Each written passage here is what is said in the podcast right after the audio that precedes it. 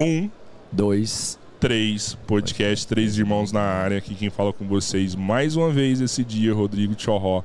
Do meu lado, meu brother, meu irmão, Roberto Andrade Filho. Fala aí, meus irmãos. Fala aí, meu irmão. Bom dia, boa tarde, boa noite. Eu não sei que horário vocês vão É estar tarde, vendo a gente, a gente mas tá é. tarde agora. Bom dia. Boa tarde, boa tarde. Boa tarde. Bertinho, deixa eu te contar um negócio. Eu acho que nem pra você eu falei isso. Mas assim, há alguns anos atrás, eu olhei, acho que foi 2018, se não me engano.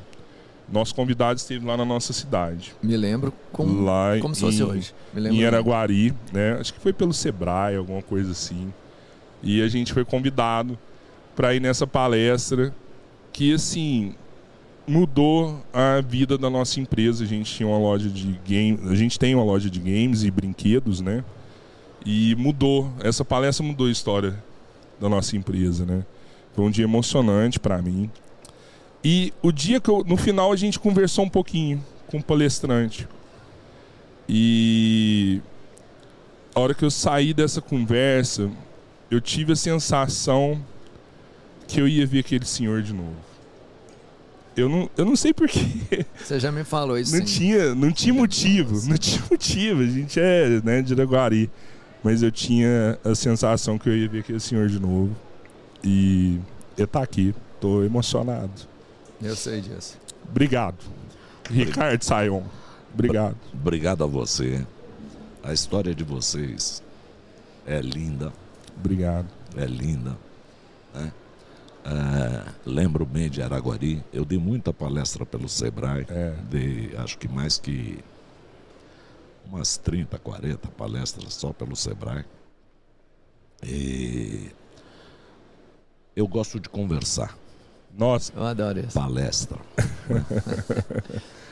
Então a gente Porque- hoje vai ser mais feliz ainda. É, porque palestra é aquilo que você fala e nem sempre as pessoas querem ouvir. né? é. Então, é, eu quero saber o que, que vocês querem que eu diga. O que, que vocês Caramba. querem saber. O que, que pode ser motivo de interesse. né? E aí eu acho que tudo fica mais fácil, fica mais gostoso. Sim. A gente vai conseguir interagir melhor. É, é, tá vendo? É muita humildade isso aí, né, Albertinho? O que, que a gente quer É, saber? eu não vou falar assim, senhor, doutor Ricardo, poderia Não, ser né, não, pela não, formação. não. É, me chama de mais. Ricardo. Mas, Ricardo, ah, o que você fez, acho que durante toda a sua vida, a sua história, o que você faz já dá atenção. Todo mundo quer saber como uma pessoa consegue imaginar um mundo tão bonito, tão grande e conseguir fazer isso acontecer. Porque sonhar, ter grandes sonhos, é, e a gente tem uma empresa, uma loja de brinquedos, e eu sei que assim a gente vive. E quando você vê uma criança com um brinquedinho é legal, mas você foi além do brinquedo na mão da criança. Você formou um, um conceito de entregar o brinquedo para a criança. Né? Como é que isso aconteceu? Como surgiu o seu plano? Porque você era um médico de formação. É, eu sou pediatra de formação. É. É isso Ele é, mesmo. não é era, isso ele mesmo. é. É isso, é, é isso E- mesmo. Bem formado, fiz USP. ah, ah, trabalhei no Instituto da Criança, do Hospital das Clínicas da Faculdade de Medicina da USP durante 15 anos. Dei aula durante 15 anos.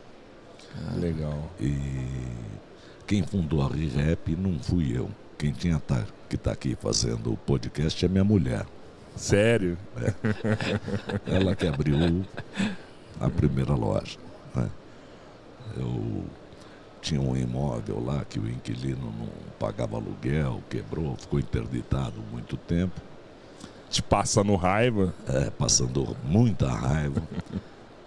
Cheguei em casa é, muito nervoso, tarde, porque nesse dia foi o dia que foi deslacrar a loja. Então eu atrasei o consultório, cheguei em casa, era quase uma hora da manhã, terminei consultório, consultório de pediatria, terminei quase à meia-noite, aí tive que sair, fazer visita em hospital para os pacientes internados. E cheguei em casa e falei para minha mulher, eu nunca mais alugo esse imóvel. Você monta um negócio. E ela foi e montou. O ReHap ela fez para deixar o Ricardo feliz. Re-rap. Por que re-rap? Deixa o Ricardo feliz, monta a loja, que o Ricardo não quer alugar essa loja mais, né? Que, aliás, ela não queria montar coisa nenhuma. Não queria montar? Não, não, não, não. Ela é fonoaudióloga, né? E tinha outros interesses, né? Ah, mas, enfim, acabou montando a loja. Mas tinha tanta opção para montar, né? Poderia ser uma, sei lá, uma loja de roupa. Mas Sapatos ela per- mulher. é porque no dia ela perguntou: Mas que negócio eu vou montar? O que, que um pediatra pode responder? Eu falei: Sei lá, vende brinquedo, chupeta, mamadeira. Foi a minha resposta. Pediatra, né? Primeira coisa que veio na minha cabeça. né? Montar alguma coisa lá. Ela falou: Mas que negócio eu vou montar? Eu falei: Não sei. Vende alguma coisa, brinquedo, chupeta, mamadeira. qualquer- E ela montou a loja de brinquedos. Ah, bom, era uma loja, viraram duas. ah, eu já tinha uma sociedade com um amigo meu, ele quis entrar de sócio nas lojas. ah, viraram três, viraram quatro e dando grande prejuízo. Crescendo e dando prejuízo. É. E aí, quando estava a quarta loja, nós tentamos vender, ninguém quis comprar. Ah, tentamos dar, ninguém quis receber. Tudo isso é verdade. Nossa, não tava bom assim, então. é, uma coisa que eu, já, que eu já sei é que realmente os seus fatos são verídicos, né? Você você reafirma, mas sem Não, tudo necessidade isso nenhuma, é até pela, verídico, eu posso falar. com a credibilidade você tem. Ah, tinha um atacadista em São Paulo na época que quando eu fui oferecer as lojas para ele, ele falou, eu só fico com e, a- e a gente não devia nada, né? Uhum. Ah, se vocês me derem 200 mil dólares, eu fico com as quatro lojas. Nossa, meu Deus do céu. E aí tentamos devolver os brinquedos, não conseguimos. E um diretor da Estrela falou que ia nos ensinar. Né? Um diretor da Estrela que morreu, chama Hans Becker. Na época a Estrela tinha praticamente 70% do mercado. Caramba. Né? E eu queria devolver os brinquedos da Estrela porque eu me livrava de 70% Do centro do dos seu problemas. estoque. É. né? E o resto ficava fácil. Mas E ele eh, achou que se vocês não sabiam alguma coisa. a Vamos, gente não ensinar. sabia absolutamente nada. Mas eu não sei se ele também sabia. Mas aí nós percebemos que nós não éramos comerciantes. Essa não era a nossa vocação. Né? Eu sou pediatra. Minha mulher era fonoaudióloga. O Roberto, ele tinha uma empresa eh, que era um birô de informática, naquela época ainda dos burros antigos, tá certo? Né? E ele era o sócio técnico. O que que éramos os três? Nós éramos prestadores de serviço. Exatamente. Ah, então, quando vocês perguntaram como é que nós criamos alguma coisa diferente, né? Sim. que o- você falou que é emocionante ver uma criança com um brinquedo, né? E é, Pega um energético pra mim depois, por favor. e eu estou tentando deixar esse telefone mudo, Fica tranquilo. mas eu sou ignorante. Não, esquenta, não preocupa com o telefone, Mas- não. Não tá atrapalhando. Mas Se tocar também pode atender. Aqui é igual eu te falei, isso A aqui é gente um tá batendo bate-papo. é, bem né? tranquilo mesmo. Mas é, aí resolvemos transformar a empresa numa empresa de prestação de serviços, né? Como é que começamos a Empresa fazer? de prestação de serviços. É, que a gente não ia mais vender brinquedo. A gente ia prestar serviço aos heavy buyers, que eram as mães, né, que é quem pagava, e as Sim. crianças, que eram os consumidores finais. E a primeira coisa que nós fizemos na época eh, foi começar a fazer informativos de utilidade pública. Então, por exemplo, vocês têm três filhos, não tem? Isso. Sim, sim. Quem tem três filhos, a esposa de vocês trabalha? Trabalha. Trabalha. Muito. Então, muito provavelmente esses três filhos ficaram com uma babá em algum momento da vida. Isso. Ficaram ou não? Também, sim, Sim, isso, claro, claro, isso. claro. O pânico de toda mãe. Ah, será que a babá não dá uns cascudos no meu filho quando eu saio de casa? Uhum. Né? Vocês já devem ter passado por essa dúvida. É Muito preocupante isso aí. Então nós fizemos um informativo Alertas contra a Violência Infantil.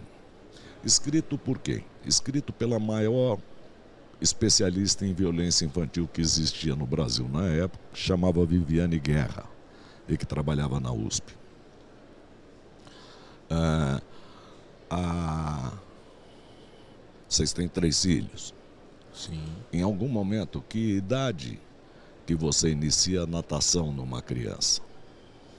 Ah, eu não sei, mas eu sei que o bebê pode nascer nadando. É, não sei em que eu- idade. O meu fez eu natação que- com 5 anos, mais É, ou eu levei com quatro também, mas eu não Quatro, sabia a idade certa de levar. Eu acho que quase ninguém sabe, mas nós pegamos o maior especialista em natação infantil e ele escreveu um informativo da melhor idade para começar as crianças a Cara, aprenderem natação.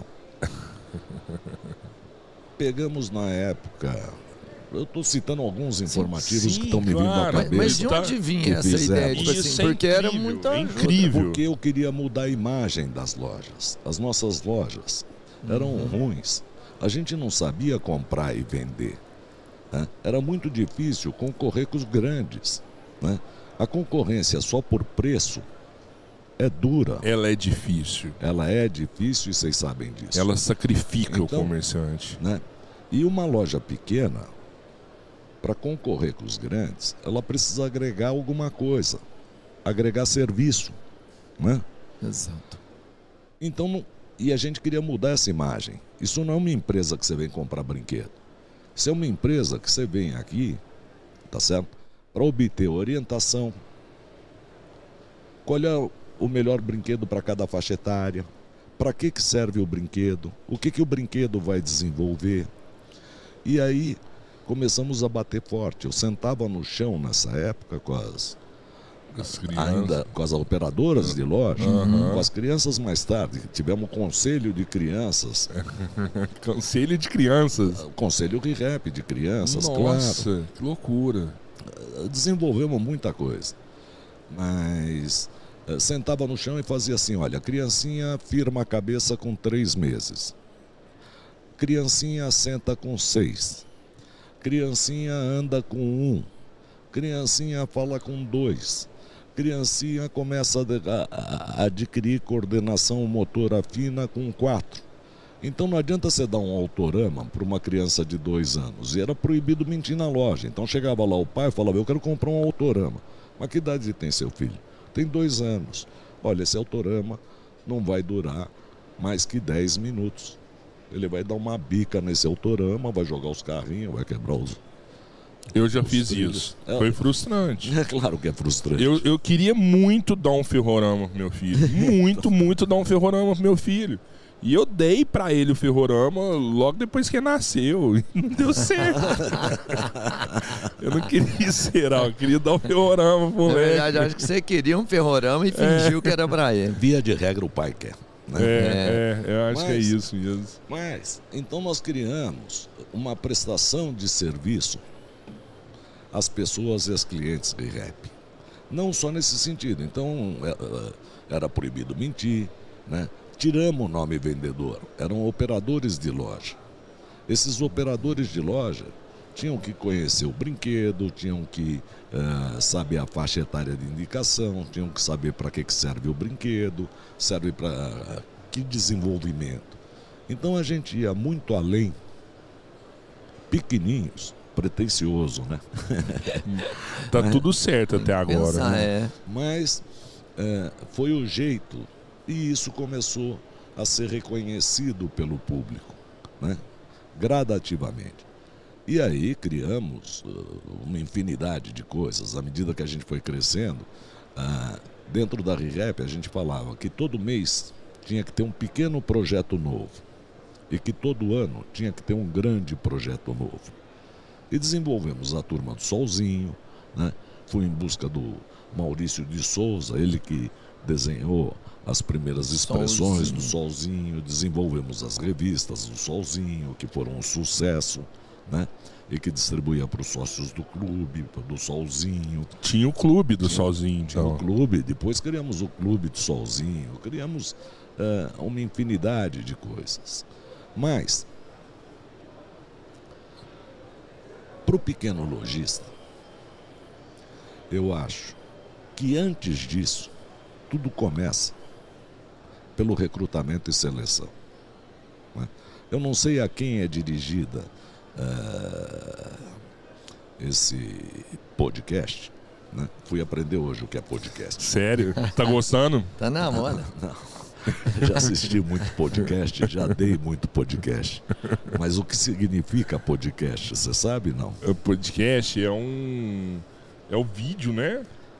Não, não, na verdade não é o vídeo, é a fala, né? Não. Ah, ah, É a fala. o- Na verdade tinha que chamar videocast, né? Videocast. Podcast é uma mistura de iPod com podcast, que é transmissão por rádio. É, é. Então, é, eles misturaram as duas palavras para dar sentido a alguma coisa que alguém falando. Eu vou te falar que essa foi a melhor explicação que eu já tive Sim, sobre o sim. nome. É. E eu tô aqui dentro todinho, não, não, não conseguiria explicar tão bem, porque eu tenho a mesma visão, assim, que seria um termo. Mas é realmente uma formulação perfeita essa É aí. uma junção de duas coisas, né, para falar de transmissão via rádio, que é o Uhum. que nós estamos fazendo aqui. Mas a Exato. verdade é que permanece agora pra sempre é que sempre o nosso convidado sabe mais do que nós dois, né, Robertinho? isso- É, mas só pra confirmou, só. Quem me ensinou isso hoje foi minha mulher, tá certo? Que eu não sabia o que era até uma hora atrás. Bom, hum, mas eu acho que tu- é, tudo, voltando. começa, o pequeno lojista, a coisa mais importante, tá certo? Na minha opinião, é quem trabalha com você. Ninguém consegue fazer nada sozinho, né? Então, começa pelo recrutamento e seleção. Primeira coisa, quem vai estar na frente, a equipe de frente, precisa gostar de criança. Quem está e quem? O caixa, a operadora, eu detesto o nome vendedor. Vendedor Aham. daquela imagem pra gente, daquele cara que quer te empurrar tudo, empurrar mercadoria, né?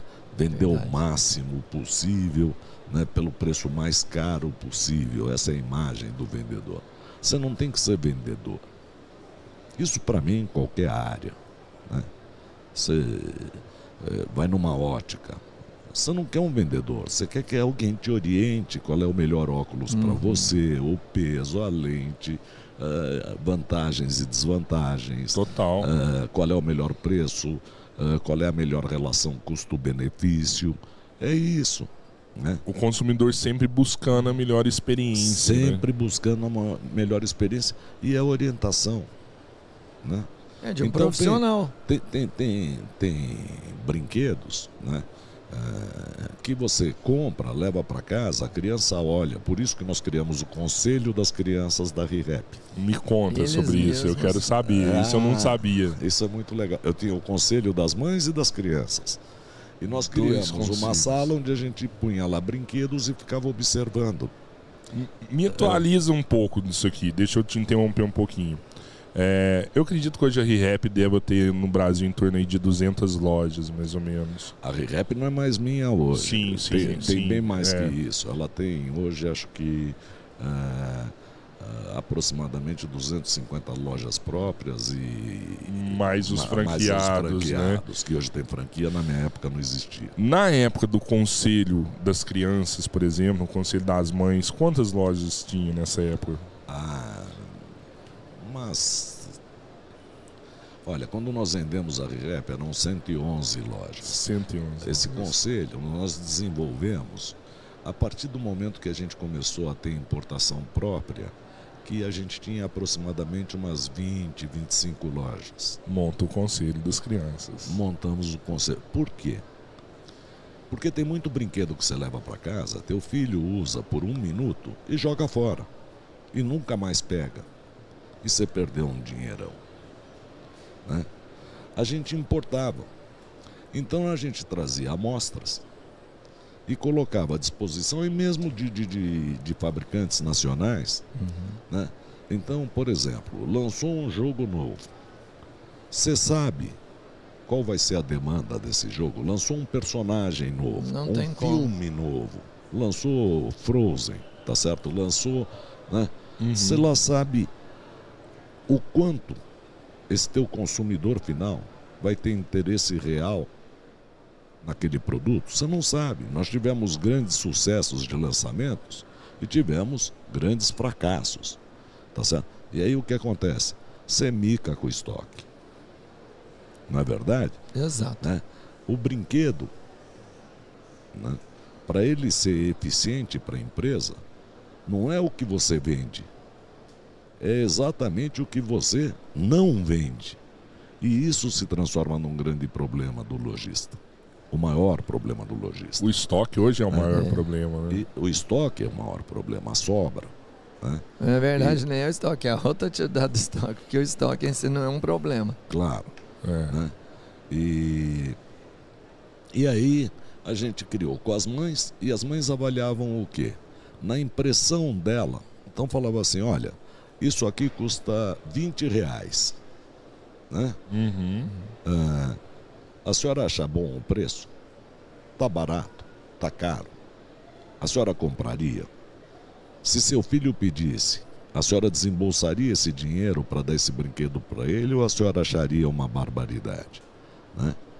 Então, eh, a gente tinha o conselho das mães, dos heavy buyers, né? tinha pai também, né? poucos pais, porque eu acho que 85% da frequência em loja de brinquedos são mulheres, Sim. né? Mas a gente tinha representatividade masculina também, É importante pegar esses dados também, né? né? E, e criamos as crianças nas várias faixas etárias, tá certo? Não lactentes, evidente, mas a gente tinha grupo de 2 a 4 anos, grupo de 4 a 7, né? Grupo de 7 a 11, né? Esses vários grupos para poder ter. Então, vocês que vendem games, tá certo? Como é que você sabe que um game vai fazer sucesso ou não antes dos outros? né? Se você der para a molecada jogar, Uhum. eles têm uma capacidade e uma assertividade que é impressionante. A gente não sabe nada. A minha cabeça é de adulto. né? Então, quando a gente compra o que gosta, se você comprar o que gosta, você vai se dar mal. Tá certo. Não, não- Totalmente certo. É, não é para você. E eu acho que é isso, isso que. ah, mas eu estava falando da coisa mais importante, do recrutamento e seleção. Aham. Precisa gostar de criança, não pode ser tímido, precisa, tímido, precisa aceitar brincadeira. A loja tem que ter um ambiente lúdico, tá certo?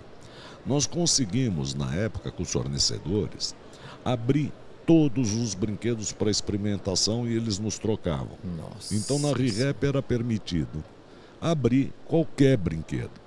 O pai chegava, a mãe chegava, falava assim: Bom, eu quero ver o brinquedo. Ah, a senhora quer ver?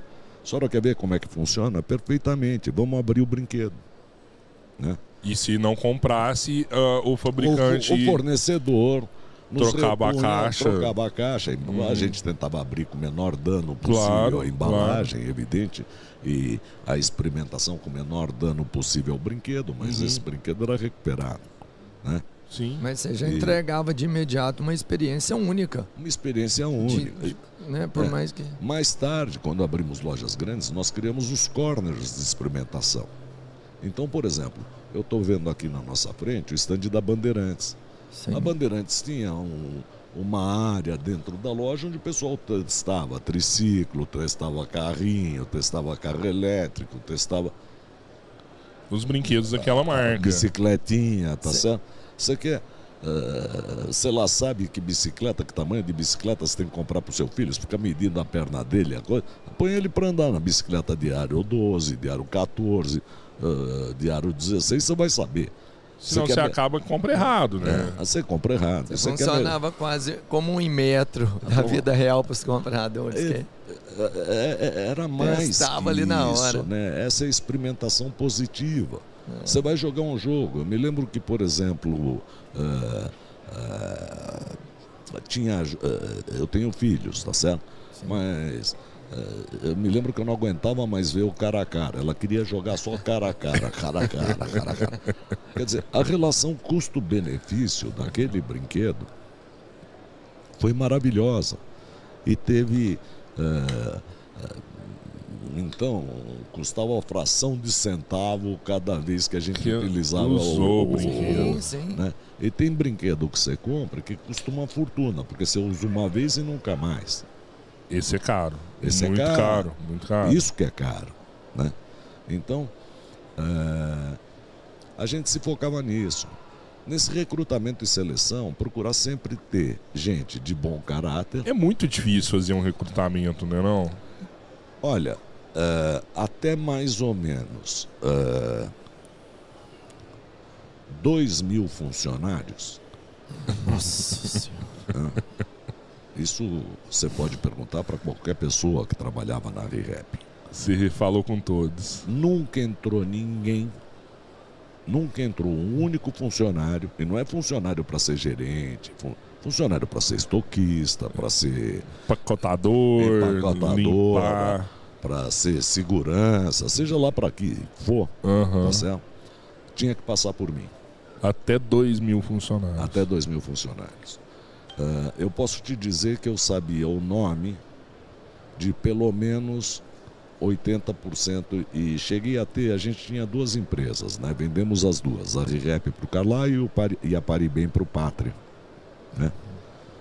Então eu cheguei a ter 4 mil funcionários Nossa nas duas Senhora. empresas. Ah, e O que, que boa era a maior dificuldade de você, que você assim, na hora. Ou você já tem aquele feeling de olhar pra pessoa e falar assim, não, Olhar é não, bem. conversar. Eu nunca dei bola para currículo. Eu nunca olhei, todo mundo ficava bravo porque levava currículo lá. Eu não olhava o currículo. Eu pegava o currículo e punha de lado. Né? Porque o que eu queria saber era caráter e personalidade, não era histórico. Aliás, eu até preferia gente sem experiência porque não trazia vícios Vícios. Uhum. Daquilo que a gente não desejava. Ele vinha com a formação e orientação de outros lugares onde eles tinham trabalhado e que quase que invariavelmente eram muito diferentes, né? Uhum. muito diferentes daquilo que a gente desejava no comportamento de qualquer colaborador. Você não queria, por exemplo, nunca um vendedor. Você queria uma operadora que Eu não queria existia até então. não queria vendedor, detestava vendedor. Aliás, Então não. Aliás, né, tinha aqueles caras, eu fui o maior vendedor. Aquele maior vendedor, o melhor vendedor, é aquele miserável, desgraçado, que estraga a imagem da empresa. Que só quer, ele só quer atender o cara que entra para comprar carro elétrico ou videogame, tá certo? Ele não perde É. tempo ajudando na arrumação, ele não perde tempo ah, ah, Ajudando um amigo da cuidando equipe. do produto. Né? Mas mesmo assim você tinha metas nessa, nessa época. Sempre tinha metas, sempre tinha metas. E muito precocemente, tá certo? Né? Nós introduzimos o PLR dentro da empresa, participação em lucros Uhum. e resultados. E não basta você ter o funcionário. O funcionário, o colaborador, ele tem que ser fã da empresa. Ele tem que ter orgulho de trabalhar naquela empresa. né? No começo, eles saíam da loja com os uniformes, né? Com as camisetas. Tal. Eu ficava meio bravo. Por que, que eu ficava meio bravo? Porque cada vez que estragava o uniforme, a gente tinha que comprar outro. Eles usavam demais e estragava mais, Mais rapidamente. é. Depois eu adorava isso, porque eles iam com uniforme não para usar mais, para mostrar de verdade, eles tinham um orgulho em trabalhar lá dentro. Eles tinham orgulho em trabalhar naquela empresa. Né? Então eles Incrível. ostentavam. Você quer melhor marketing que esse? Um Não marketing existe. mais gratuito. E no começo eu era Eu falo que tudo a gente vai aprendendo. Então eu passava na rua e vi um carroceiro com a camiseta da ReHap. Quer dizer, tinha estragado aquele uniforme, tinha ido para doação, tá certo? Isso. Foi parar na mão de um carroceiro. No começo eu ficava meio assim, e logo depois eu percebi que era o máximo. Né? certo? A ReHap é para classe A, classe E. Né? Esse marketing é fantástico. É a melhor coisa do mundo. Você acha que o, o, o próprio Ricardo, então, ele também teve uma transformação dentro da loja? Você também mudou Eu dentro acho que da a loja? gente muda todo dia e o tempo todo, tá certo? Eu tenho 70 anos de idade e continuo mudando, né? Eu acho que a gente vai sempre ah, aprendendo, ah, se adaptando, né? Eu tinha uma tia que ah, ela faleceu com 96 anos. Com 92, eu encontrei ela saindo do clube, né? E eu falei, o que, que a senhora está fazendo aí, tia? Ela falou, curso com uma dessas pessoas que fazem. Eh, esqueci o nome, que fazem. Meu Deus. Abordagem que forma as pessoas para se apresentar melhor, que. Como é que se chama? Coach. Coach. Coach. É. Coach. Com esses Sua coaches. tia tava fazendo curso pra virar coach com Não, 90 não, tava fazendo curso com um coach. Um famoso coach, que- é, que- Aham. Pessoal, um- Aí eu falei, tia, É. o que, que a senhora está fazendo aí? Eu estou fazendo curso com fulano Com de coach. coach. Eu falei, mas tia, por que, que a senhora está fazendo isso? Ela falou assim, ué, porque na vida a gente sempre tem que melhorar. Ela tinha 92 anos. Né? Foi uma lição. E, a vida é assim, a gente está em permanente transformação. né? Essa é a nossa biologia. né? É verdade. Então, você olha seus filhos, mudam todo dia. né? Muito o, rápido. O triste é que você olha para mim, eu também mudo todo dia. Para pior. não tem como. Não, não, o senhor tá Olha, igualzinho. O senhor Eu tá uma igualzinho. coisa aqui. Eu, foi, Assim, eu eu vou- falei vou certo, foi em 98 que o senhor teve em Araguari, não foi? É, é, 2018, foi Pode 2018, ser, não pode foi? ser, 2017. Ah, 2000 e... ah, depois que eu saí da ReHap, O que senhor não mudou nada de 2018 pra cá, Ah, viu? eu comecei a dar muita palestra. Então, a partir mais ou menos de 2013, 2014, eu era muito convidado. Aham. E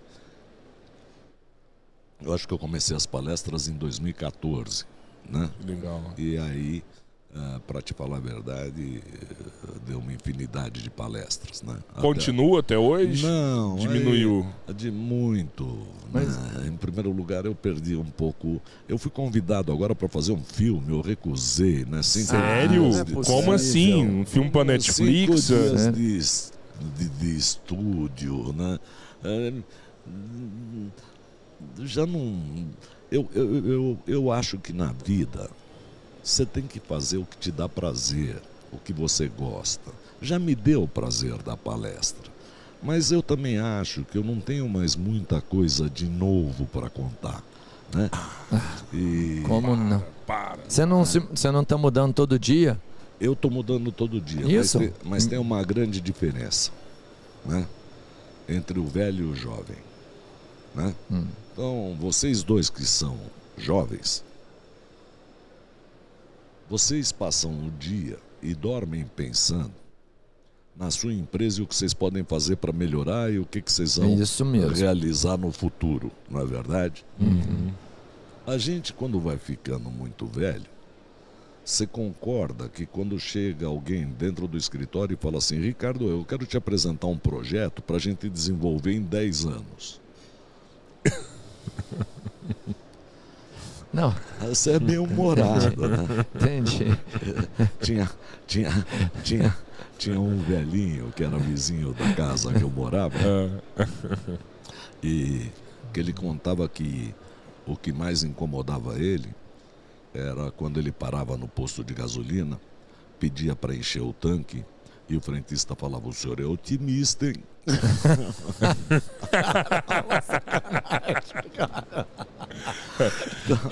então, mal, velho. Então, é um pouco isso. Né?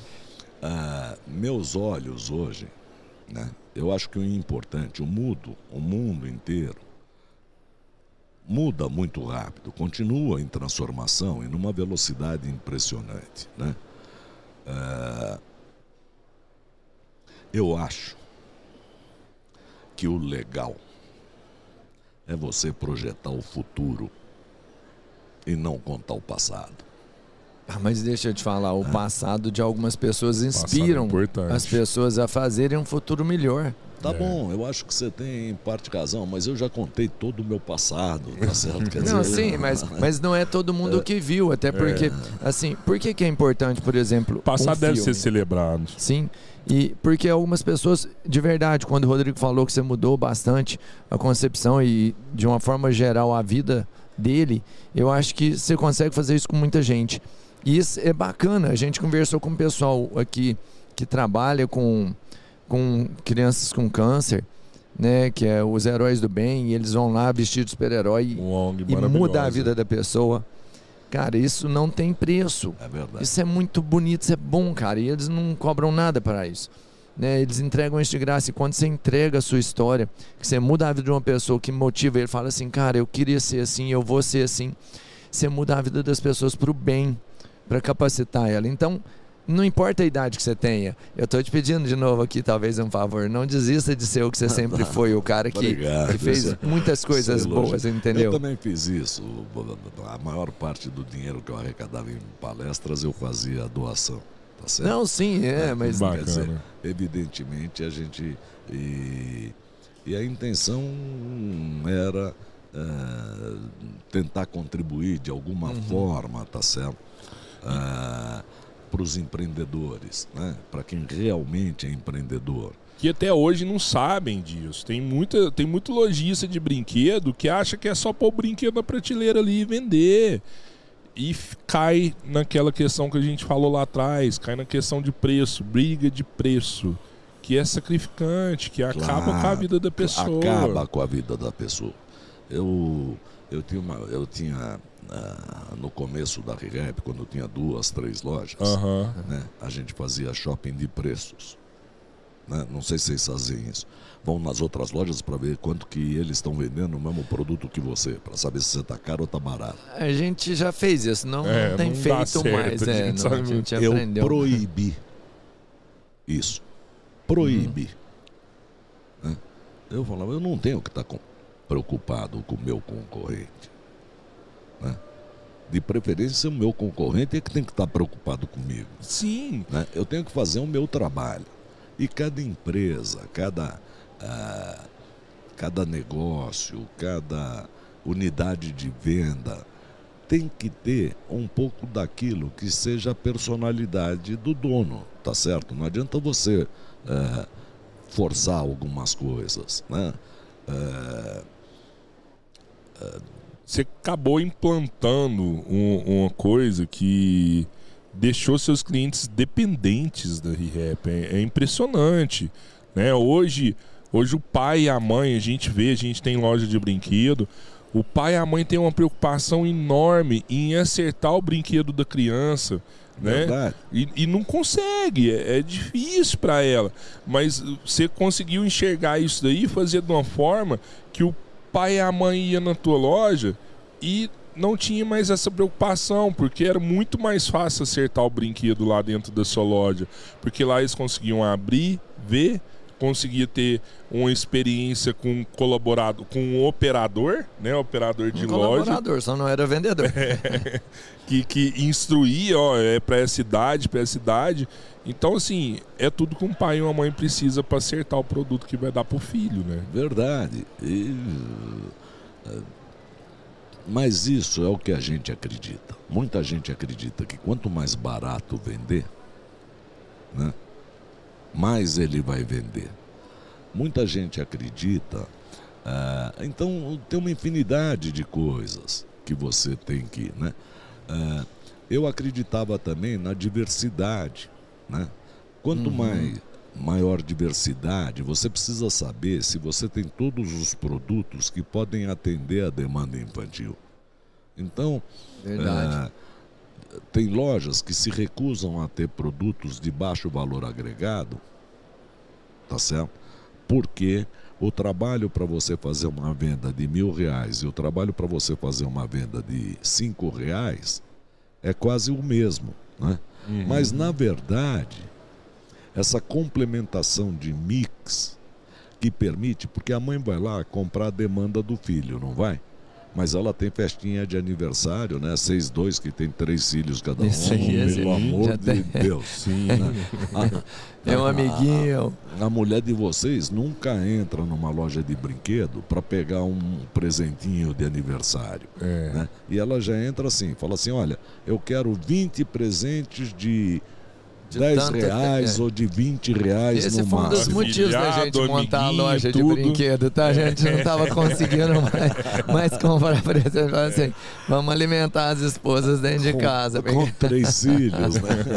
É melhor você comprar a preço de custo do que Pelo a menos preço de isso, venda. bem melhor. Ô, E- Ricardo, mas me conta uma coisa aqui. Ah, quando você abriu a ReHap, você deixou de ser pediatra? Você teve que abandonar a pediatria? Depois de alguns anos eu tive que aí eu tive que abandonar. Pediatria não dá para fazer de forma ah, parcial, tá certo? Pediatra você tem que ter dedicação integral. É um dom, né, a pediatria. Quando ah, eu abandonei a pediatria, né, eu eu fui no diretor do Instituto da Criança pedir demissão, por exemplo. Aham. né? E eu fiz uma cartinha de demissão. Né? E ele se chamava professor Antranic, um dos maiores pediatras desse Brasil. E eu entreguei a cartinha para ele, ele olhou para minha cara, ele olhou para minha cara, rasgou a carta, né? Falou assim para mim: Olha, vai conversar com fulano e volta daqui a um mês, que era o psiquiatra do instituto.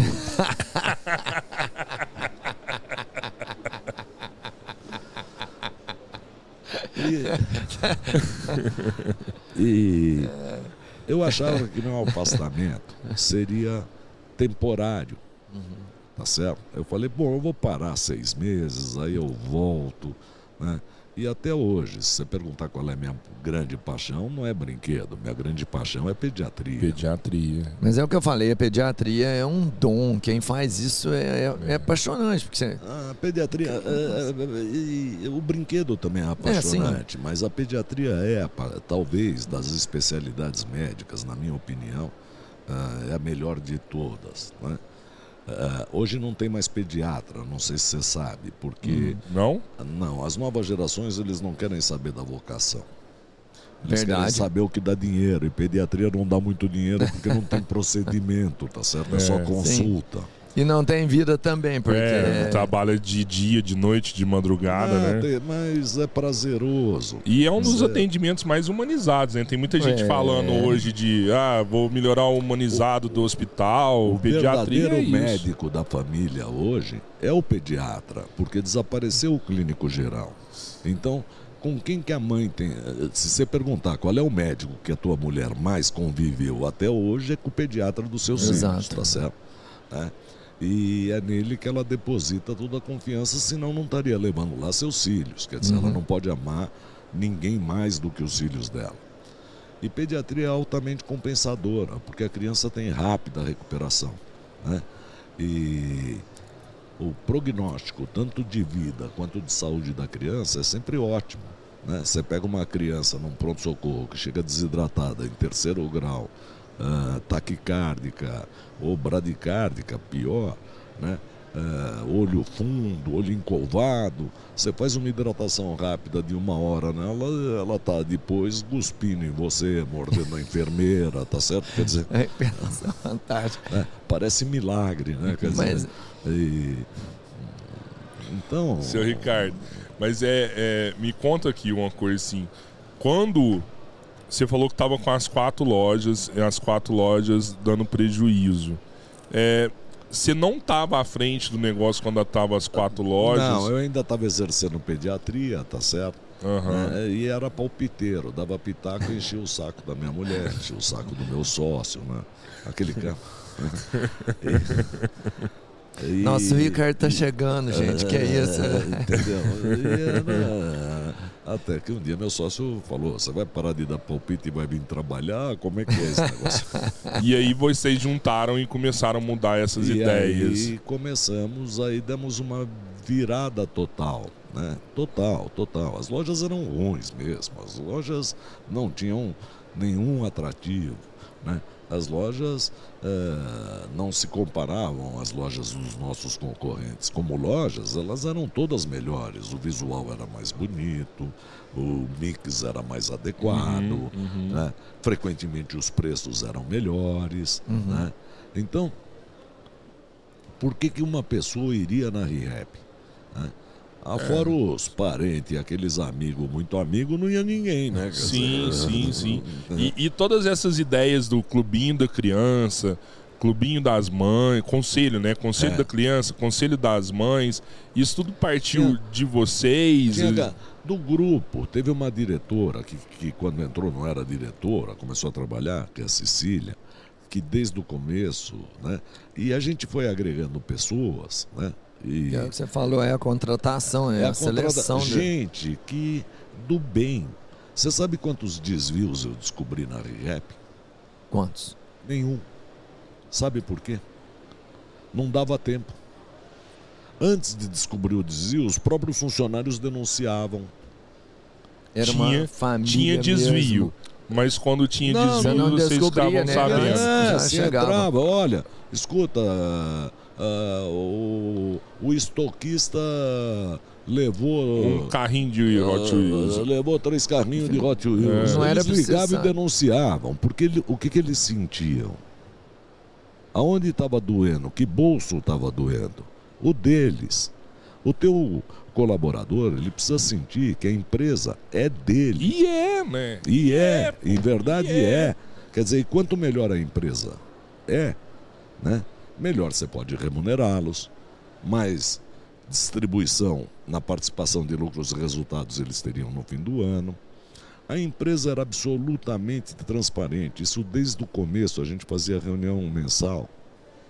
Você sabe, eu vou te contar um negócio. Eu falei para um vendedor meu que você vinha aqui e a primeira coisa que ele me falou falou assim: os funcionários dele amavam ele. É, eu eh, entrei, minha mulher viu, veio me abraçar, veio me beijar. Não, É. Até hoje. Até, muitos frequentam ainda, É. ou vão em casa, ou vão ah, no escritório, tá que certo? legal. Até hoje, mantenho relação com muita gente que trabalhou na ReHap. Porque a, a relação, na minha opinião, ela invariavelmente, ela tem que ser em primeiro lugar afetiva.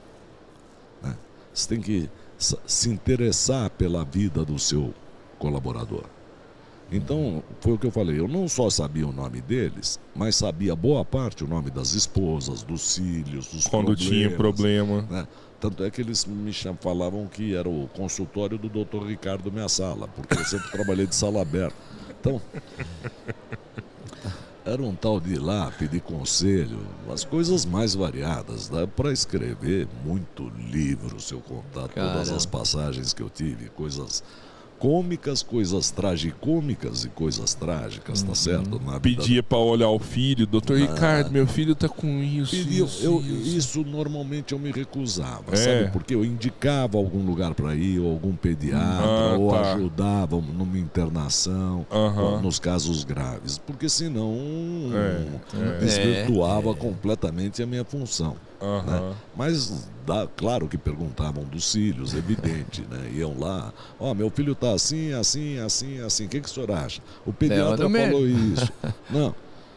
E se eu concordasse com o que o pediatra falou, não, seu pediatra está certinho, fica tranquila. E se eu não concordava, eu falava, olha, você vai mudar de pediatra, você vai procurar outro lugar, você vai. Aham. né? Ah, Mantive uma boa relação com o Instituto da Criança durante anos. Se não tinha dinheiro, mandava para lá, tá certo? Né? Legal. E- bom, hein? para ser atendido. Mas eu acho que e todo mundo sabia da minha vida. Eu sempre trabalhei de porta aberta, nunca fechei a porta. E eh, nós divulgávamos todos os meses a todo, isso desde as quatro primeiras lojas, todos os meses, os resultados. Quanto, quantas peças tinha vendido, é, é, se tinha tido lucro, quanto tinha tido de prejuízo, tá certo? O brinquedo é sazonal, a gente sabe uhum. que é muito difícil você fazer lucro nos meses fora, fora da sazonalidade da, do Dia da Criança e do Natal. E a gente divulgava absolutamente tudo. tudo. Mais tarde nós criamos a TV ReHap, né? onde a gente falava, pela, era, eram muitas lojas, não dava para trazer todo mundo, uhum. ia do Rio Grande do Sul ao Rio Grande do Norte, quer dizer, né? Então a gente tinha TV ReHap e fazia pelo menos uma reunião a cada 15 dias na TV ReHap, que servia para treinamento, para tudo. As reuniões na TV ReHap começavam às 8 horas da manhã. As lojas de shopping, e sempre o ideal é que as, as reuniões durassem uma hora, uma hora e meia, não mais que isso. Nunca durou uma hora. Né? Nunca durou uma hora. Ah, e a gente apresentava os dados. Então, uhum. vendeu esse mês, sei lá, 152 mil peças. Preço médio da peça, tantos reais. Preço médio do custo da peça, tantos reais. Tributos, tantos reais. Quanto sobrou para a empresa? Tanto. Né? Nossa. Parte desse tanto a gente é obrigado a investir, porque você tem que sempre estar tá investindo. E investir não é para você crescer, não é, né? o lucro não é para você pôr no bolso e ficar mais rico. Senão o lucro não vai. É para melhorar a empresa. Sempre. E aconteciam coisas engraçadas. Às vezes as reuniões e as lojas de shopping abriam às 10. Às vezes os horários se estendiam, estava cheio de cliente na loja, ficava lá todo mundo assistindo, quanto tinha vendido, quanto tinha de lucro. né? Tinha gente que Transparência me... total tinha, mesmo. Tinha gente que às vezes me ligava e falava, você é louco, né? Eu falava, né? É um Caramba. acidente, né? Mas. Tá certo, cara. Isso mas, é muito legal. Mas todos os funcionários, todos, todos, sem nenhuma exceção, sabiam exatamente a situação da empresa, quando estava bem, quando estava mal, uhum. quando que é campanha de economia, campanha. E todos os anos, tá certo? Eu acho que isso é a coisa. Se me perguntar o que transformou a rap, definitivamente. De conta foram as campanhas de endomarketing. Então, você me perguntou se não tinha meta, né? Uhum. Teve um ano que, quando teve o Pan-Americano, nós fizemos ano do PAN, mas o nosso PAN era com ANI, M, né? Planejando e atingindo metas. Mas fizemos uh, campanhas assim, solidariedade, resgate de valores, uh, ano dos sonhos, uh, enfim, todo ano a gente tinha uma campanha, um tema de campanha. E aquilo era falado durante o ano inteiro com os funcionários. Tem sobre essa campanha de solidariedade, nós escrevemos um livro, porque as histórias são tão bonitas, tão lindas. A gente premiava os atos de solidariedade dos funcionários, não com a empresa, com terceiros. Né? E uh, que legal. Tem histórias que, legal. que, se você ler lá, você vai chorar muito. Que legal. Tá certo? Mas muito, vai chorar muito. Né? É, o ano dos sonhos. Né? E a gente premiava sempre, e a própria loja elegia quem se candidatava aos prêmios daquele uhum. mês. Né? E o ano dos sonhos, então, pelo amor de Deus, nós mandamos gente para Nova York, mandamos gente para França. Caramba. Mas os sonhos dos funcionários, dos colaboradores. Dos funcionários. E, e mandamos, uh, fizemos muita festa de 15 anos, festa de casamento. Que massa! Que bonito, tá que massa! Que é, tudo que você pode imaginar, né? E coisas assim, por exemplo, um banheiro dentro de casa para minha mãe que tem 90 anos tem um banheiro fora de casa. Fora de casa. Né? Uhum. Do mais simples desejo ao mais faraônico, que é para ir um outro país. E... Tinham verbas, conforme o resultado Sim. da empresa, as verbas eram estabelecidas, Sim. tá certo, sempre no ano anterior para o ano seguinte. E a cada mês tinha uma verba destinada. Isso começou, evidentemente, com pequenas coisas, né? Começou com um botão de reconhecimento, quando tinha lá cinco ou seis lojas, com uhum. uh, cartão de Natal, com. Né? Mas sempre visando. E todas as campanhas, todas as campanhas tinham três obrigações.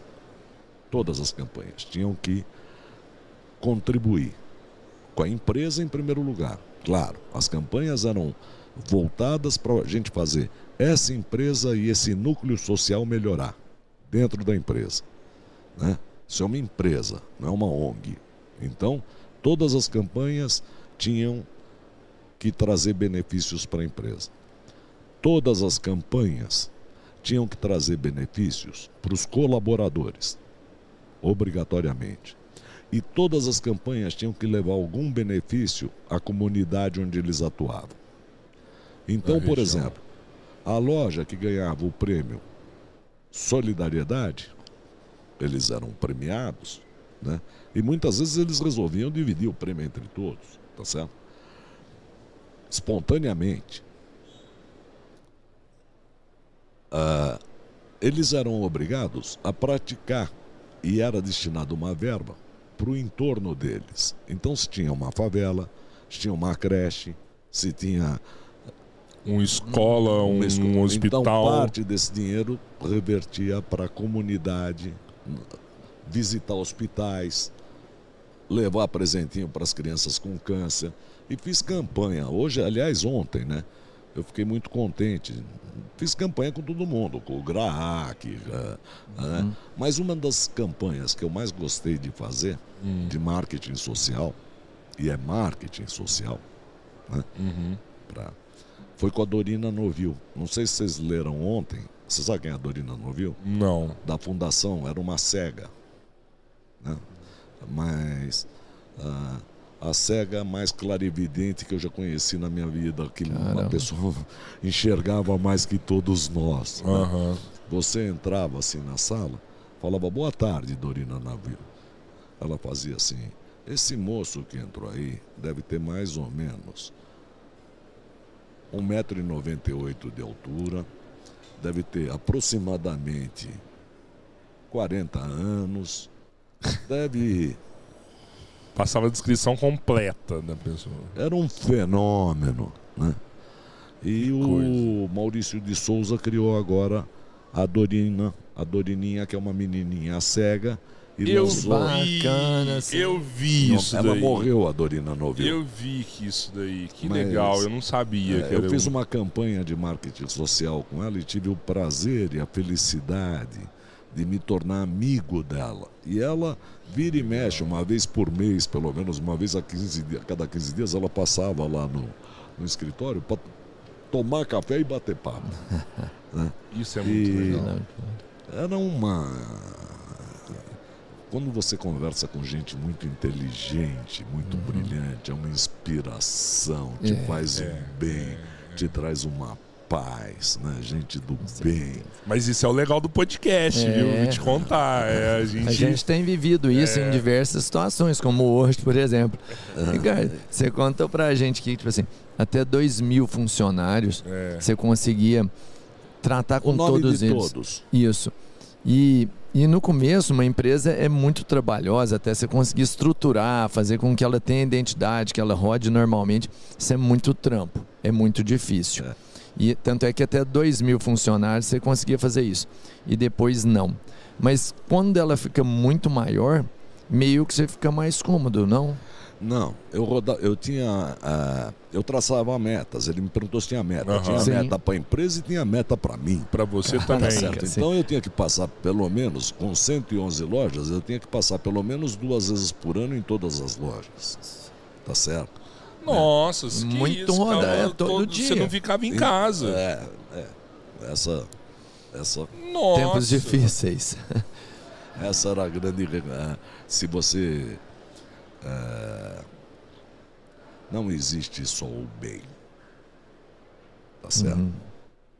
Nunca você faz o bem. Depende para quem. Né?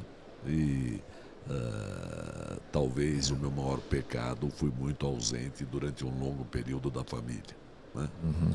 Ah, ah, essa é uma coisa que eu me recrimino e me arrependo. Você me falou isso da última vez que a gente se encontrou É. também. Entendeu? Então, tudo dá trabalho. Nada, nada acontece espontaneamente. Nada se cria espontaneamente. Ideia. Teve uma vez que eu tive uma ideia de jirico do tamanho de um bonde. Que eu pedi aos funcionários e que seriam recompensados para mandarem ideias para melhorar a empresa. É? Uhum. e criei um canal que era diretamente comigo. Muito rapidamente eu não conseguia ler metade das ideias que vinham. Todo mundo querendo dar Então, ideia. Tá Todo mundo. Eu falo que infelizmente o ser humano, ele, a gente pensa 24 horas por dia, né? E quando Duas tá- mil ideias por dia. E quando você está dormindo, você ainda tem um inferno de sonhar. Né? Entendeu? Então, a cabeça não para. Então, era um, uma avalanche de ideias. E aí eu aprendi o seguinte: a ideia não vale nada. O que vale é a execução. Não adianta você chegar aqui, ter uma ideia brilhante né? e não saber como fazer. Ou se ela não é viável. Então, você tem que conceber alguma coisa que seja viável e que você tenha capacidade de execução. Ou os seus colaboradores, Uhum. tá certo? Então, eu não tinha regra na empresa que era, né, tá cheio de empresa que tem um, põe um monte de regra, mas que ninguém cumpre. Nenhuma. É impossível. Che- che- bater a meta é impossível. é, é, exatamente. Ou criar metas É. impossíveis, ou criar. Desmotiva, né? ah, não pode rir alto dentro da loja. Como não pode rir alto dentro da loja? Pode fazer o que quiser dentro da loja. É do ser humano É. isso aí. Logo no comecinho, isso bem no começo, bem no começo, mas isso durou muito tempo. Nós criamos o sábado maluco, né? A gente não tinha dinheiro para promoção. Cada gerente podia fazer o que quisesse dentro da loja. Ah, fala sábado. sério. Fala- Sério. Bom, teve cara que fez churrasquinho de gato. Eu ia falar loja. isso, o cara assou carne dentro da loja. não é Assou carne para. dentro da loja. Isso não é mentira, isso é real. É verdade, o cara assou carne dentro da ReHap. Dentro da ReHap, Ah, não, né? faz esse corte, por favor, que isso aqui é um corte. E, o, o outro, era dia do índio, todo mundo fantasiado de índio, né? O caramba, dia do médico, todo mundo de branco, dia da, ah, das mães, todas as operadoras de loja, tudo com um travesseiro na barriga para fingir que estavam todas grávidas. que legal, Né? que massa. E assim, se massa. cria- e a gente criou o sábado maluco. Então os caras faziam quadrilha, eh, quadrilha para dançar, faziam, botavam som, ah, faziam os clientes fazer declaração de amor. ah, em cima de um Caraca. caixote e quem fizesse e dava lá um pirulito, sei lá. qualquer- Mas você entendeu? Quer dizer, era, porque foi o que eu disse, quer dizer, o ambiente tinha que ser lúdico. A gente não tinha dinheiro, cara. Né? Então, vamos soltar a imaginação desses gerentes. Sempre, né? E, embora algumas vezes, eh, toda vez que você cria alguma coisa, você sempre vai ter algumas coisas que fogem um pouco ao controle, tá certo? Então, eh, sem dúvida nenhuma, fazer um churrasco, mas fizeram.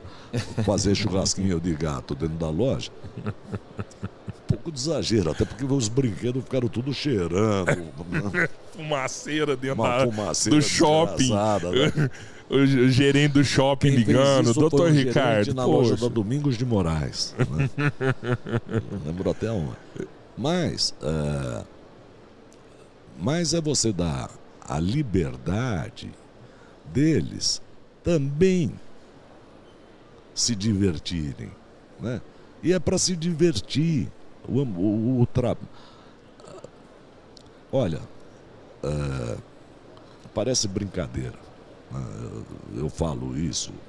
é, eu nunca reclamei de trabalhar como pediatra porque eu me divertia o tempo todo. Eu tenho certeza absoluta. Certo? E nunca reclamei de trabalhar na ReHap porque eu me divertia o tempo todo. Né? Então, é, Tá aí um segredo. a gente dava muita risada. né? Muito mais. Claro, pô, chega um fiscal. né? Ninguém se diverte com um fiscal dentro da loja. Uhum. Né? Ah, ah, uma vez. Põe na brincadeira também. Mais ou menos. Como é que brinca com Eles não sabem brincar, pô. A gente tenta divertir, levar Ele ele. é sem graça. É, não, você viu assim, "Ei, beleza, fica à vontade, ele tá Mas- sério. Não Mas é claro que você, é, sempre na vida empresarial você tem algumas coisas, eu posso contar histórias, é, que incomodam, tá certo? Que in- incomodam. Mas rapidamente, né, você voltava a se divertir, porque o ambiente era muito bom. Isso é importante demais. É, eu gosto de gente. Quem está no varejo, você não gosta de gente, muda de ramo. Tem que mudar. Tá no jogo errado. Né? Tem aquele cara que fala assim, eu adoro ficar sozinho. Você adora ficar sozinho?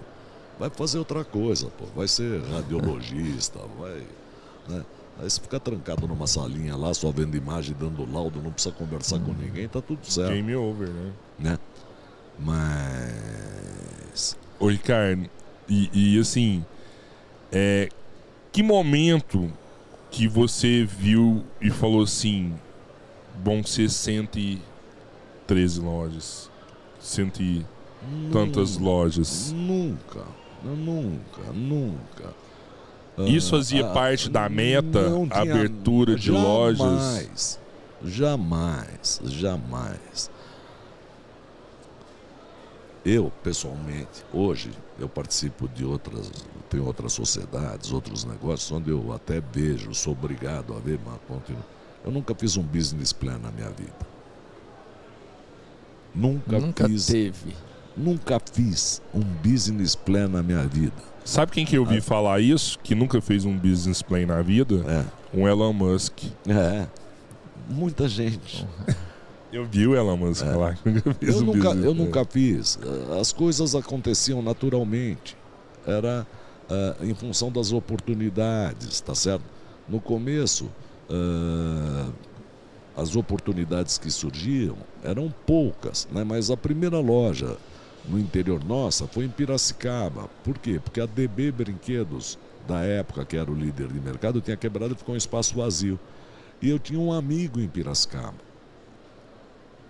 que virou e falou assim: escuta, eu sou amigo tal, né? eh, do pessoal, que era o, o meu chap-chap, o dono do shopping de Piracicaba. Ah, eu sou amigo dele, você não quer botar a loja lá? Eu falei, ah, mas eu não tenho dinheiro. Tá certo? Foi a loja de número 8. Né? Ah, a, a primeira loja em shopping, foi a primeira loja em shopping, foi lá em Foi Piracicaba. de Piracicaba. As outras, por exemplo, a, a primeira loja na Rua Augusta era do pai de um paciente meu, que veio me oferecer e me deu uma moleza. A loja da Teodoro Sampaio foi do avô de um paciente, do seu Milton Gonçalves. Eu falei, mas eu não tenho dinheiro para pagar aluguel, nem para pagar a ponta. Ele falou, você não vai pagar nada, você paga o aluguel que você puder. Então, eram oportunidades que, Você iam- abraçava, que iam surgindo e a gente abraçava, se a gente achava Uhum. legal abraçar. Né? Ah, ah, no Polishop em Guarulhos, né? não tinha ainda o internacional, que era do Zeronese. Eu tinha uma casa na praia porque era amigo do melhor amigo do Veronese. E a gente todo fim de semana se encontrava lá. E ele vira para mim e falou: Pô, você não quer abrir uma loja lá? Eu falei, Mesma coisa, mas já vou avisar. Não tem Eu- dinheiro. Dinheiro não tem, pô. Você quer. Só, você quer? Como é que vai fazer? Não, vamos. Entendeu? Então, eram a base das relações e das oportunidades que iam surgindo. É claro que quando a gente foi ficando maior, foi eh, ganhando grife, tá certo? A gente começou a ser muito assediado, né? Viramos âncora de shopping, viramos e aí uma série de coisas, né? Mas As fábricas dependem da ReHap. né? Hoje, hoje completamente. E, é, mas no começo era em função de oportunidades. Uhum. Nunca, tra nunca tracei um business plan, nunca ah, me preocupei com tamanho, jamais sonhei na minha vida que algum dia a gente teria. Para mim, cada vez que eu pensava sobre isso, eu achava que era, eu era débil mental. Como é que nós vamos chegar nesse tamanho? né? É, porque, é, então. Você sabe que. Eu falo que a minha vida inteira ela foi muito mais conduzida por acidentes do que por planejamento. né? É, é, eu falo que eu, né, eu quase que um pouquinho da música deixa a vida me levar, a vida leva eu. Deixa a vida me levar, vida leva eu. É, teve alguma loja que- em especial que você, você lembra de várias? Como que aconteceu a negociação delas? Não, essa aqui foi um cara que me ofereceu, eu fui pra lá. Eu ia falar isso, só que eu quero até completar um pouco da sua pergunta. É, a, a loja que eu fui há dois anos atrás, que mais me impressionou assim, foi a loja da Paulista, Do Shopping Paulista? do Shopping Paulista, Não, que eu entrei. Eu não sei se é do Shopping Paulista, eu sei que é uma loja que fica na Avenida Paulista, É. é, dentro de um shopping. Essa já foi posterior a mim. Essa foi posterior. a 2012, tá certo? Ah, tá. Não tá. foi da minha época. É, né? eu, eu sei que eu entrei nela, eu fiquei Que é no shopping impressionado. da assim. Cirela, que não é... Eu não sei o nome do Bom, shopping. é, Eu sei que tem muita é. coisa Mas lá tem dentro loja, lá. tem lo... eu pessoalmente eu gosto mais de outras lojas. E é né? isso Eu- que é, Era, essa eu- era que eu ia te perguntar, se teve uma loja em especial que você fala assim, essa ela foi feita pelo que eu sempre sonhei, eu o dia que... eu vou te falar, a gente não era até já tinha um nome, já era bem conceituado, mas talvez ah, o que o que o que marcou a ReHap foram duas lojas, que aí nós partimos para outros formatos, Uhum. para grandes formatos. Uhum. Foi a loja do Shopping Vila Lobos, né? Ninguém queria ir para o Shopping Vila Lobos. Acabou caindo. Era furada. Todo mundo achava que a localização era furada, que o shopping era furado. E eles estavam com alguma dificuldade de encontrar a quarta âncora. Era o Extra, tinham três. A livraria.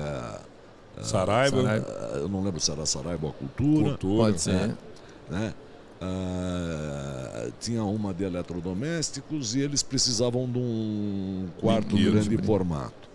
E aí nós abrimos lá uma loja de 900 metros quadrados, no Shopping Vila Lobos. Gigante. É uma, é, uma Gigante. loja grande. Logo depois disso, a Savoy, eu tive uma reunião com o Enéas Salomone, dono da Savoy, e ele me convence a abrir uma loja de 2 mil metros quadrados no. Shopping Interlagos. A gente já tinha corners de experimentação dentro das lojas. O meu grande sonho foi a loja de Interlagos, porque lá dentro, como tinha 2 mil metros quadrados, nós fizemos 40 corners de experimentação. No. 40 corners de experimentação. Então tem experimentação para tudo. Uhum. Na loja da, do Vila Lobos, nós fizemos um corner de experimentação. Na época, o líder da venda em brinquedos era a Nintendo, em videogame. Nó. Né? Fizemos um negócio que parecia altamente. Não fui eu que fiz, não fui eu que montei, foi a Nintendo, não gastei um tostão. Fizeram um troço absolutamente futurístico, maravilhoso para a experimentação dos games. Nossa, deve ter ficado Quer dizer- bonito demais, hein, na época de... Na época foi uma revolução. Então, se você me perguntar. ah, e aí, houveram outras lojas. Eu adoro a loja do Aricanduva, eu acho ela linda, tá certo? Né? Maravilhosa, muito grande, bonita. Nós desenvolvemos isso a partir mais ou menos da, da loja 20. Mais ou menos, acho que a loja 20 era em Campinas. Nós começamos a fazer as nossas próprias lojas. Nós montamos, contratamos uma arquiteta Ah. e queríamos que ela fizesse os projetos e desenhasse. Começamos a criar as lojas temáticas. Então uma loja tinha tema do mundo submarino, outra loja tinha tema do mundo espacial, a loja de Guarulhos, do Internacional, ah, o tema era aeroporto, até compramos um avião velho que está até hoje pendurado lá no teto, tá certo? No ferro velho. Eu queria uma pista do avião. né? E à medida que a empresa foi se desenvolvendo, uma arquiteta não dava conta, porque essa arquiteta ela fazia os projetos, construía as lojas e ainda cuidava do pessoal de manutenção. A gente tinha estacionamento e loja. Você, tinha uma média de quantas lojas você abria por ano? Porque uma, não faria, já é uma obra grande, né? Você fazer, mas isso eram várias, né? Não. Depende, Roberto. É. Depende dos amigos, É, oferecer depende. e tal. Os problemas vão surgindo. Mas quando aí contratou a segunda arquiteta, a terceira arquiteta, a quarta arquiteta, e a gente tinha esse negócio de loja Meu temática. Deus do céu. E criamos uma empresa de construção, que foi a Crialog, né? Aí Nossa. separamos, criamos uma empresa de Uhum. construção civil. Mas esses arquitetos eram muito engraçados, porque sou amigo deles todos, sabe? Eles competiam entre si. Caraca. E a Pra gente ver quem fazia o projeto Ao- mais. a E tava tudo bem. bonita. Pode Mas competir. eles tinham verbo, eles tinham que fazer o projeto, executar o projeto, mas tinha limite de Na custo. verba. Porque eu falo, você fazer coisa Ah, bonita tá, tá. com muito dinheiro Hum, Não, é, É fácil, é fácil, era verdade. tipo escola de samba. Todo mundo vai ganhar 50 mil e quem fizer o melhor desfile vai ganhar. É, É, claro, ganhou, pô, né? né? Mas não, a gente não premiava eles. É, mas eu falo assim, a competição era interna, Mas- né? Mas entre eles tinham ciúmes e a gente cutucava isso, né? Olha, Simone, a loja que a Fabi fez está melhor que a sua. Nossa, meu Olha, Deus do céu. Fazia intencionalmente. Aliás, não precisava nem falar direto. Uhum. né? Eu falo que a melhor coisa dentro de uma empresa é a rádio peão. É um falando do outro. Eu não Rádio falava peão, diretamente. Rádio peão é boa. Eu falava para alguém que eu sabia que ia contar. Chega lá na hora. Chega lá na hora. Ó, o doutor Ricardo falou que a loja do outro tá melhor, hein, pô? Isso pra mim era o máximo. Aí o cara ia fazer a próxima, ele se matava, não dormia, pensando no tema, pensando no projeto. né? Então, é, e se você perguntar, a gente se divertia com isso. Muito, E ver as lojas prontas era um prazer. Eu fui em todas as inaugurações, não perdi nenhuma. Né? Ah, e a gente tinha todas as inaugurações, elas eram ah, não eram grandes eventos, mas a gente dava a mão, todo mundo, os supervisores, os regionais, o arquiteto que tinha feito a loja, os sócios, a diretora operacional, ia todo mundo para as inauguração, dava todo mundo a mão, né? rezava, pedia proteção. E, e aí abria a loja e você entrava. né? A emoção é uma coisa deliciosa, é aquela emoção boa de realização, de coisa pronta, né? daquilo que vai funcionar e que, se Deus quiser, vai ser legal. Né? E Eu, eu senti essa emoção agora, Robertinho. Parece que eu tava inaugurando a loja aqui agora. é, que legal, que legal. É, é um, é um sentimento muito gostoso, né? Ah, Esse sentimento de é que nem cada loja eu falava isso, né? Não é verdade, mas é quase um filho. Uhum. É. Então, ah, É um projeto nosso, né? A gente idealiza tanto, né? Pra fazer uma coisa E não bonita. é, assim, a gente vive também. É. é, não é uma escolha só nossa, essa loja. A sua não foi uma escolha só sua. Porque ela, ela vai te consumindo de um jeito que você precisa se entregar para ela. Que você falou assim, não, é lógico, não tem comparação com o filho. E se a gente pudesse fazer uma escolha, é lógico que a gente talvez fosse ficar só com a família, mas são tantas pessoas envolvidas num projeto que é nosso e que acredita nesse projeto e que fica dependente da gente Claro. também. Tipo assim, você fala assim, cara, se eu não der conta, esse cara vai fazer o quê? E que você vai se entregando cada vez mais e você se sente responsável por, Por todo todos. mundo. Por todos. né? Isso é. Até pelos fornecedores, né? Incrível, né? Até- até- isso é outra coisa que eu acho que nós quebramos na RIREP. Ah, Você entrar aí comigo na feira, se for rodar stand comigo, você vai ver. Eu imagino. Ah, entrei, o Eduardo IE, Eduardo, veio me dar um puta abraço já na porta, caramba, tá. A gente eh, resolveu romper com esse tipo de relação. O fornecedor está do lado de lá e eu estou do lado de cá. Nós estamos juntos. tamo juntos. E vamos desenvolver. essa- Então eu sou amigo até hoje de vários fornecedores, mas amigo de viajar junto, de sair junto, de ir em casa, de. Entendeu? Né? Ah, ajudamos algumas indústrias. né?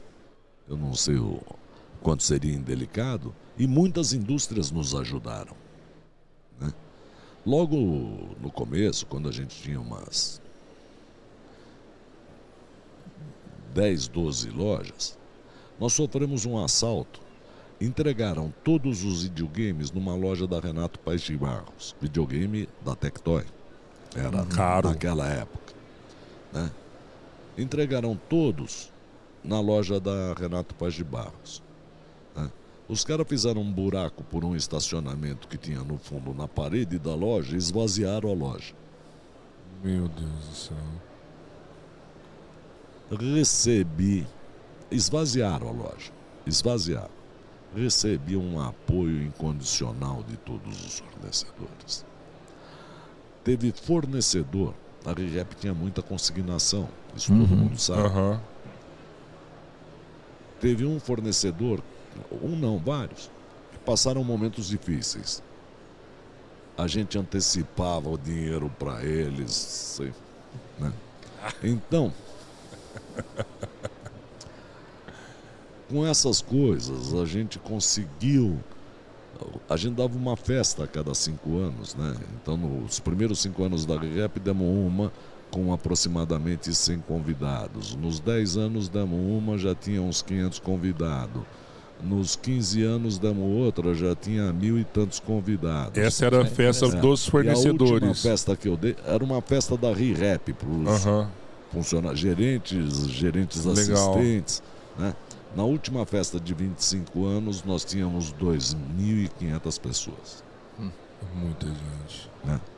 É mesmo. difícil eu- achar eu- até um lugar para É fazer. difícil achar um lugar. É, é, vamos, vamos alugar um campo, campo de Difícil futebol. alugar, né? Eu entrei aqui eh, e eh, eu brinquei, a filha do Eduardo vai casar em julho. Eu falei, e a festa? Ele falou, que festa? Depois que você saiu do mercado, não tem mais festa nesse mercado. Entendeu? Eu falei, como não tem mais festa? Eh, Você cancelou a festa da prima? Ah, você está falando do casamento da minha filha? Vai ter festa. Eu estou falando aqui da prima. Mas Tá você certo. sabe, você sabe que isso, eu vou validar isso que você falou também com, com as palavras do meu amigo Décio, que ele falou pra mim também. Ele falou, ó, Dr. Ricardo é muito, muito amigo meu. Adoro ele. O Décio da Candide? Décio da Candide. É, ó, o Décio Renner. É. Eu conheço o filho dele, tá certo? Sim, o Bruno. sim, o Bruno. É, Essa é a diferença. Não é que eu conheço agora. Eu conhecia na época. Sei das coisas da família do Décio, sei da diabetes do Bruno. É um menino sensacional. Ah, quando ele foi pro Quênia, eu dei um livro sobre o Quênia para ele ler. né? Essa- então, a a relação Uhum. Ela é por inteiro. Você não tem departamento dentro de você. Isso aqui é meu departamento comercial, eu vou me relacionar comercialmente. Isso aqui é meu departamento pessoal, eu vou me relacionar pessoalmente. Isso aqui é meu departamento social, isso aqui é meu departamento familiar. Eu tenho essa incapacidade de não conseguir separar nada. Para mim é Não tudo a dá. mesma coisa. Não dá. Certo? Eu entendo. E o cara que eu não gosto, eu não convivo. Então, Ixi, é é evidente. Então chegava lá, um representante vinha com aquelas picaretagens e tal. Eu ligava pro cara da falava, você escuta, você quer fornecer para RIREP? troca de cara, porque esse cara não combina com a gente.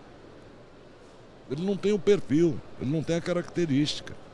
Isso aqui é uma empresa de prestação de serviço. Então eu quero que os meus fornecedores também sejam prestadores de serviço.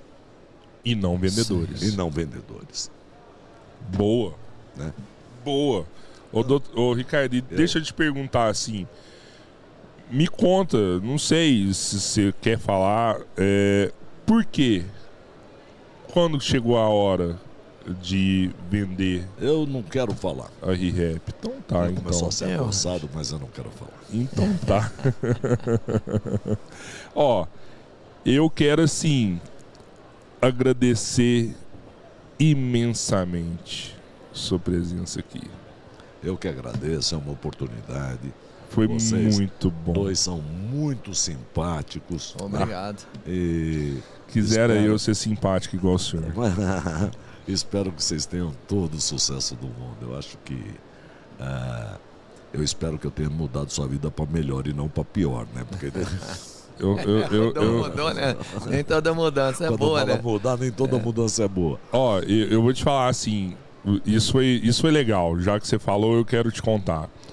Mas quando você teve lá na nossa cidade, você, você deu muitas dicas legais pra gente, né, Robertinho? A gente tentou aproveitar o máximo possível todas elas. Foi num cantinho assim, ó, É. sabe? Foi.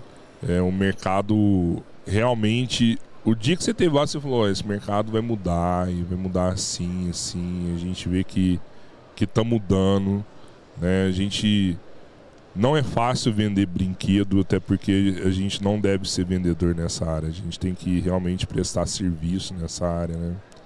O nosso consumidor é muito exigente. A gente já teve o que, que ele falou mesmo aqui esses dias, né, Robertinho? O que, que o consumidor espera? Você que é bom pra falar isso daí. É assim, a experiência, a melhor experiência que ele teve no último atendimento dele é o mínimo que ele espera no próximo atendimento. Então, Claro. todos os dias isso vai mudar. Tudo que ele recebeu de máximo hoje Ele quer é o mínimo amanhã. que ele espera amanhã. Amanhã ele vai esperar no mínimo isso. É claro. E você tem que crescer nisso. É, é claro, é claro. Todo mundo tem que, né?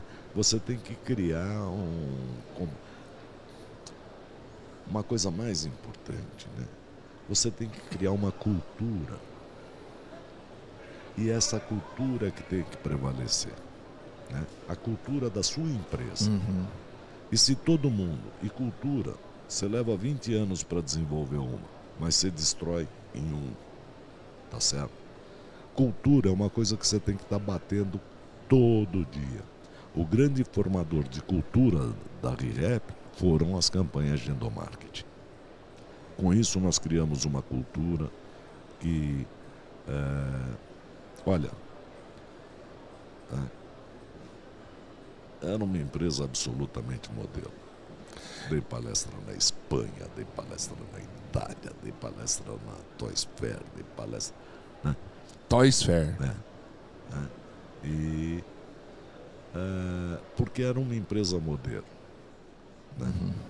É, dei palestra dentro da Toys R Us.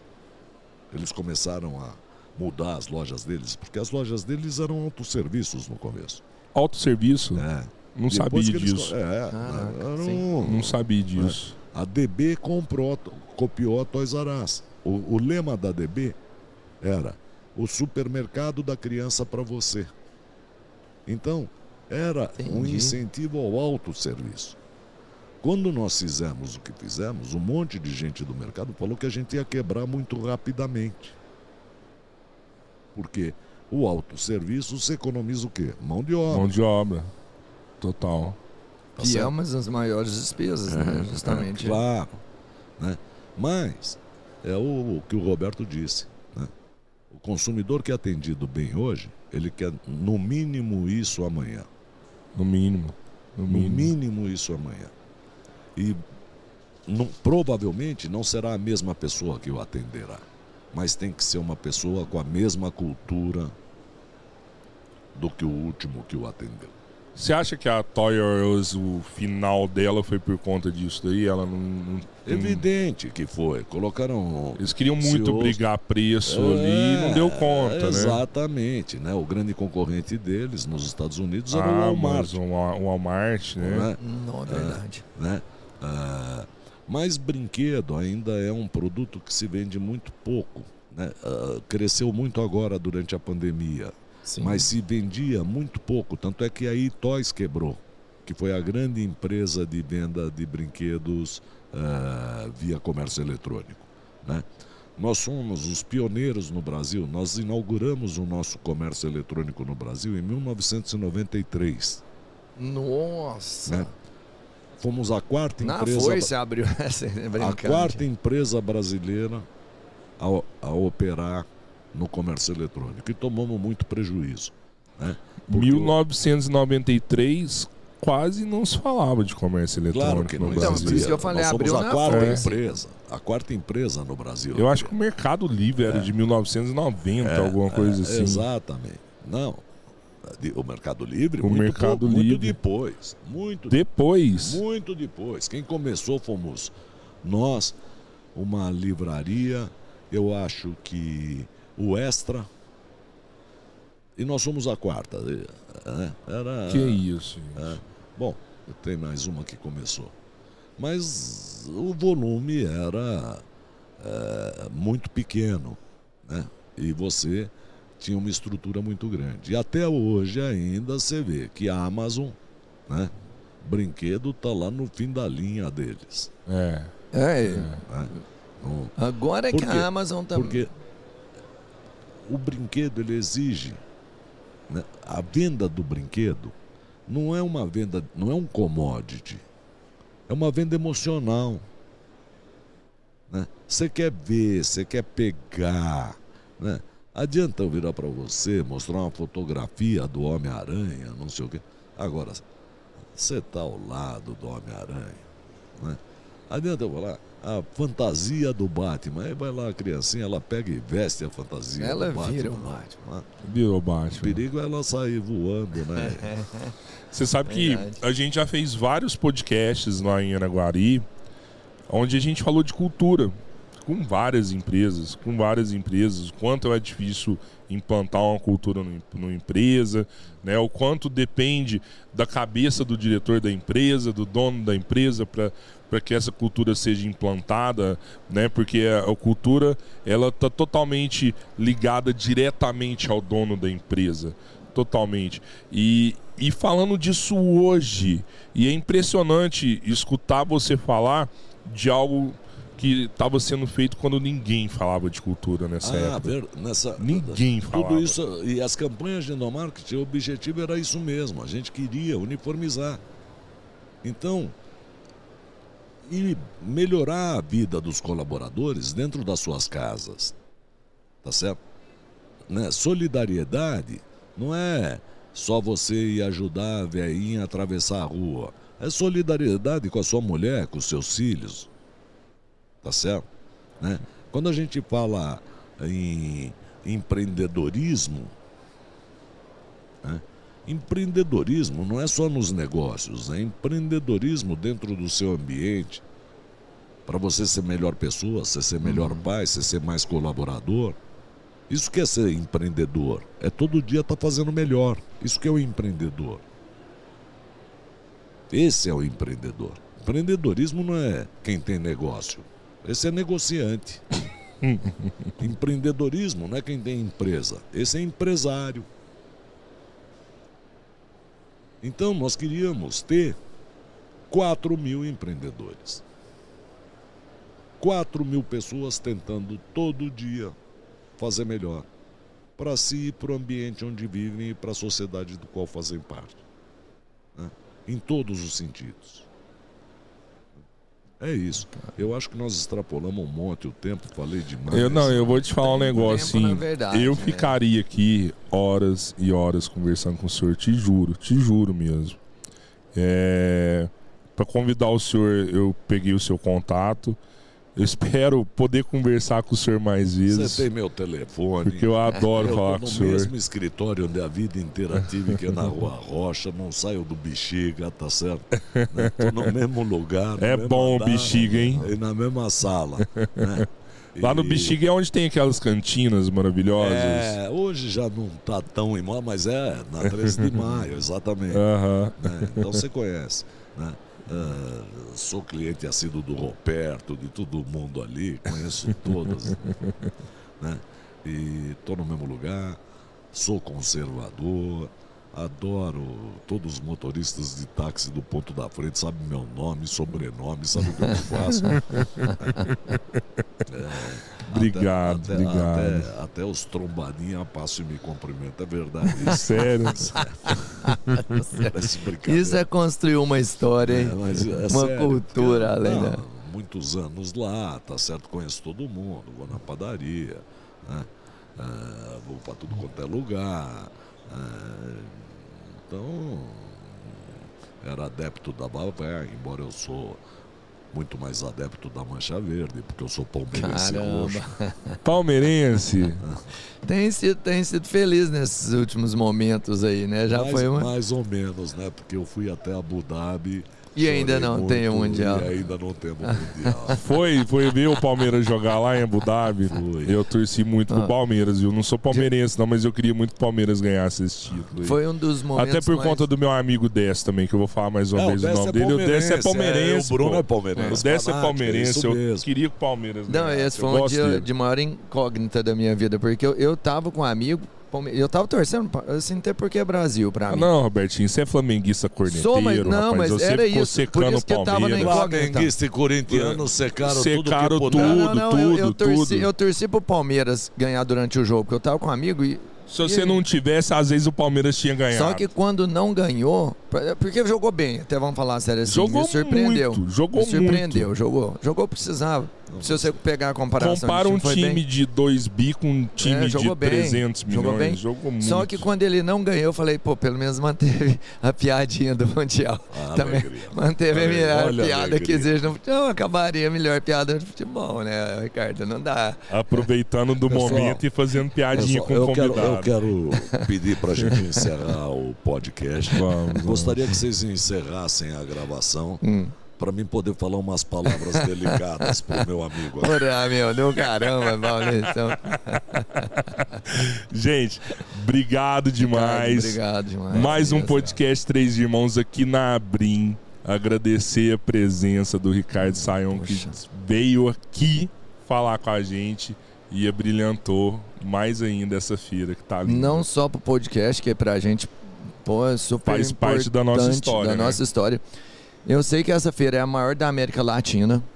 Eu não sei quanto tempo tem a feira, mas eu sei que eu, eu rap e junto o Ricardo, ele deve Cê ter é- sido se você é essa responsável feira, por é, isso daqui. Isso aqui deve existir Eu por tenho você. certeza. Isso, eu- você é responsável. Pelo tamanho que você Com foi. Você é certeza. parte da história disso aqui Com também. certeza. Imagine, não tenho participação. Isso aqui é a realização da Brinque, tá certo? Da Associação dos, dos Fabricantes. Obrigado. Ricardo, quer ficar aí? A gente toma mais um Guaraná, tá? Já desligaram? Valeu, valeu.